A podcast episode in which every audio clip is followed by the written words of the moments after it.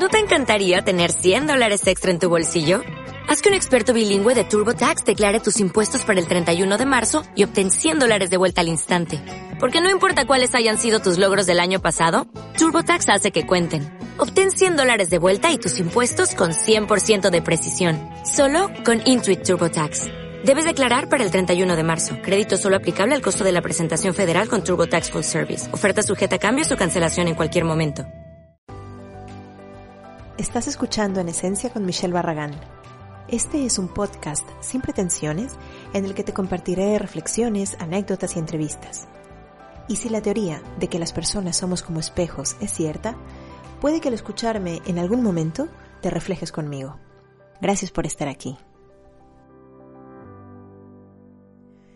Hola, hola. Estoy aquí en medio de la naturaleza, súper relajada, muy contenta porque he salido de la consulta y me he escapado un momentito para poder hacer el, este podcast y también porque tenía muchísimas ganas de recoger flores de sauco para hacer eh, una especie de vino de sauco que, que hacen aquí, o como un champán o cava, como se le dice aquí en Cataluña de flores de sauco. Así que ya contaré qué tal queda el experimento y la receta. En todo caso, eh, durante estos días, esta semana que ha pasado, o unos días más, he estado pensando que hay un sentimiento como muy presente en mí y, y, que a la vez es como muy reprimido, ¿no? Y me refiero a la ira.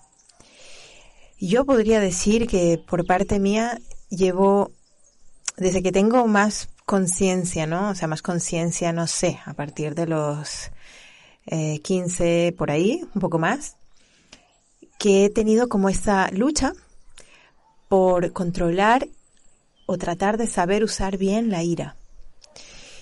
Porque, o sea, mm, si ahora, si tú me conoces en ese tiempo y piensas que tengo un carácter fuerte, pues no te imaginas antes. Realmente creo que era un punto. Y ahora con el conocimiento que tengo y también la experiencia de los años, ¿no? En medicina china, la ira está relacionada con la primavera y está relacionada con el hígado. Y lo que me gusta mucho de la medicina china es que no hay bueno o malo. Todo es necesario en su justa medida y la ira no podría ser una excepción. Entonces, claro, yo por mi, mi, cultura, el país de donde vengo, eh, pues las cosas en general son diferentes, ¿no? A nivel cultural, la manera de expresarse de la gente, inclusive. Y aquí eh, he visto durante estos años que la gente reprime mucho la ira. Eh, supongo que porque es una sociedad más civilizada de alguna manera, ¿no? Eh, la gente tiene como mucho autocontrol, lo cual está bien hasta un punto. Lo mismo para sociedades en las que expresamos demasiado, ¿no? Y con una manera demasiado enfática o sin guardar nada. Todo está bien hasta cierto punto. Entonces los extremos jamás son buenos. Eh, entonces ahí eh, es cuando he comenzado como a reflexionar mucho sobre el tema de la ira, porque cuando la ira es reprimida, cuando no se expresa, cuando tú sientes una frustración o te enfadas con alguien y no lo expresas, pues ese sentimiento te queda dentro. Y yo creo que todas las personas hemos experimentado esa sensación en algún momento, ¿no? Es como una cosa que se te cierra en la boca del estómago. Eh, es como si algo, de verdad, como si algo se te, te corta. Y de hecho es la función que tiene el hígado, ¿no? De tener todas las vías abiertas para que la energía fluya en general. Entonces, cuando hay un episodio de frustración, de ira, de represión inclusive, ese flujo de energía normal que debe ir por todo el cuerpo y que nos conecta con la vida, con los demás, es como si se cortara. Y a partir de ahí, sostener este bloqueo, puff, lo caro que nos puede salir tan caro que eh, observo, sobre todo personas que, que veo con, con, este patrón, luego observo que tienen eh, muchos episodios de ansiedad, de depresión, de insomnio, eh, de nerviosismo, mm, sí, como, como si hay algo que no les dejara estar bien, como si la mente no termina de aquietarse.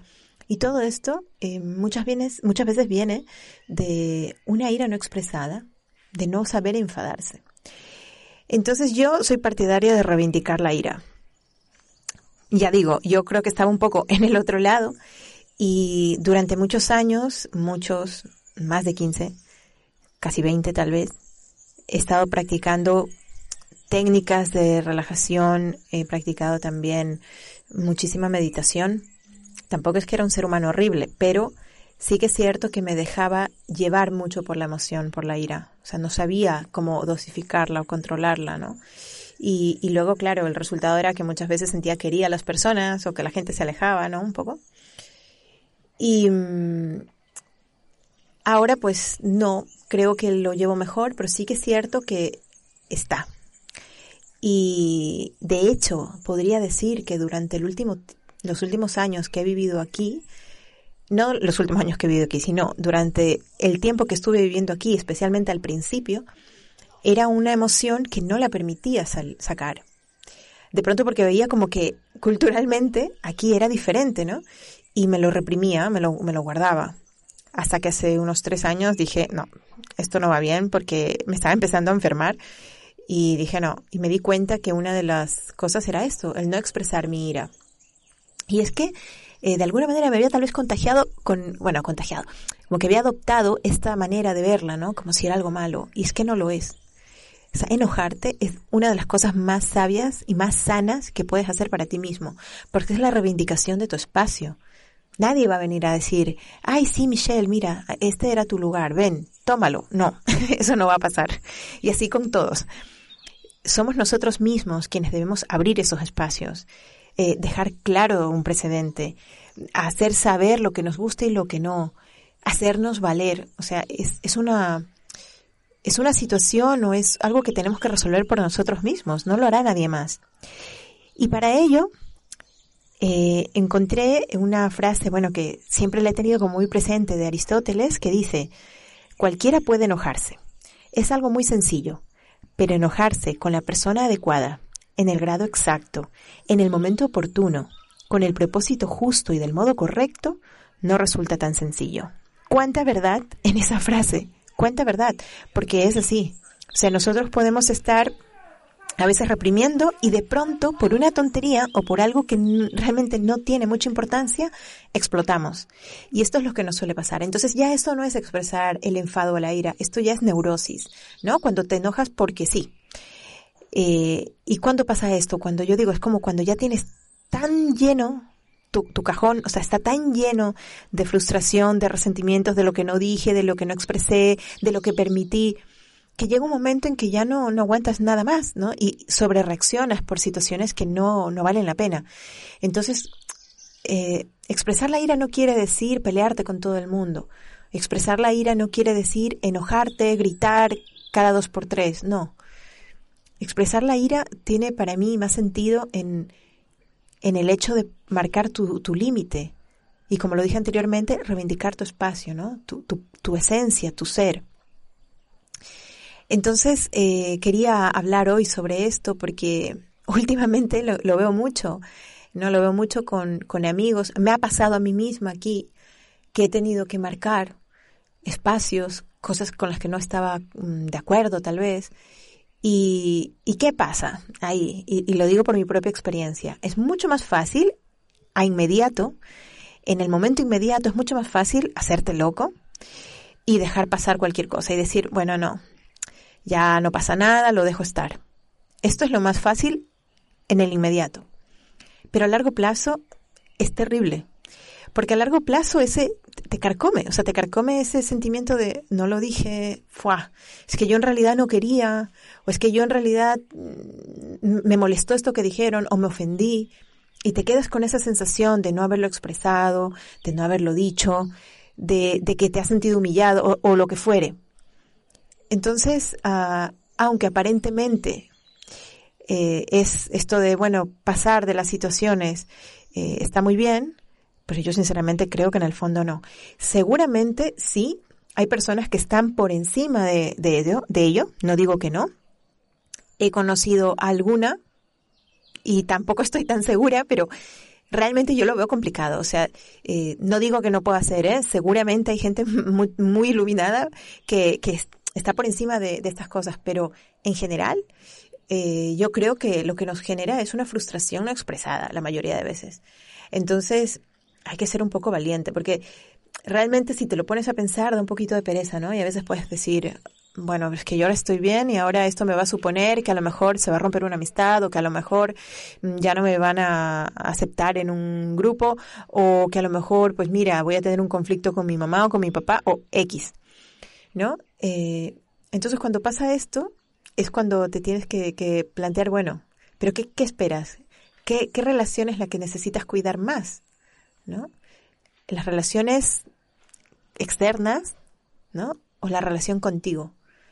Porque cuando tú no expresas la ira, cuando tú sientes una frustración, cuando sientes que necesitas marcar el espacio y no lo haces, al final hay a una persona eh, con la que te cargas las relaciones contigo mismo. Entonces yo te invito a que te enfades. ya sé que suena un poco raro, pero es así. Yo de verdad te invito a que expreses tu ira, porque es una cosa muy sana. Y de hecho, si aprendemos a hacerlo en lo pequeño, en lo pequeño como eh, vamos a comer y yo escogeré lo que quiero comer hoy y no dejaré que escojas tú por mí. O sea, en esas cosas que parecen una tontería, pero es ahí donde hay que empezar a expresar el, el, el enfado, la ira eh, o el desacuerdo. Porque luego cuando venga algo importante es que si no, no tienes eh, práctica, es que no lo vas a hacer. Entonces te invito de verdad a ir expresando la ira. Si crees que estás demasiado en ese lado, entonces te invito a la calma y a ver de pronto qué es lo que estás viendo en los demás. Porque a lo mejor es algo tuyo, ¿no? Que estás reflejando y que, y que te hace explotar, que era un poco lo que me pasaba a mí. Eh, y creo de verdad que puede ser un ejercicio muy bueno esto de proponerte eh, expresar realmente lo que estás sintiendo en cada momento. Y también estoy segura de que si lo haces eso te va a ayudar a fluir y a sentirte mejor. Aunque en ese momento pases un mal trago, sé valiente, y di lo que creas, di lo que piensas. Que tengas muy buen Shen y espero eh, verte en un próximo episodio. Adiós. Hola, buenos días, mi pana. Buenos días, bienvenido a Sherwin Williams. ¡Ey! ¿Qué onda, compadre? ¿Qué onda? Ya tengo lista la pintura que ordenaste en el ProPlus app. Con más de 6.000 representantes en nuestras tiendas listos para atenderte en tu idioma y beneficios para contratistas que encontrarás en aliadopro.com. En Sherwin Williams somos el aliado del PRO.